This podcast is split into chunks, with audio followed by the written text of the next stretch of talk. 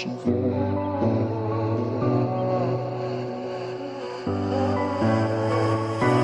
I've been reading books of old, the legends and the myths, Achilles and his gold, Hercules and his gifts, Spider-Man's control, and Batman with his fists.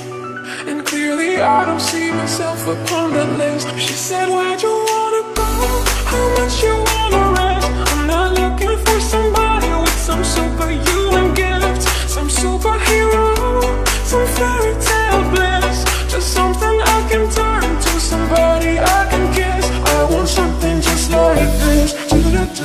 Do-do-do-do-do,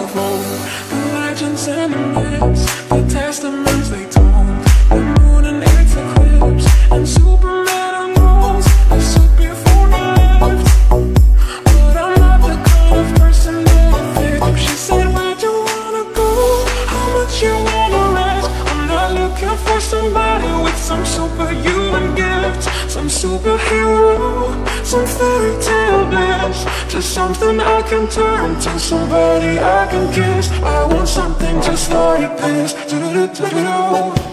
Do-do-do-do-do.